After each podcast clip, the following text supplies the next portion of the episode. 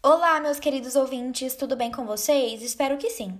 Sabemos que o mundo está passando por um momento difícil em relação ao vírus Covid-19.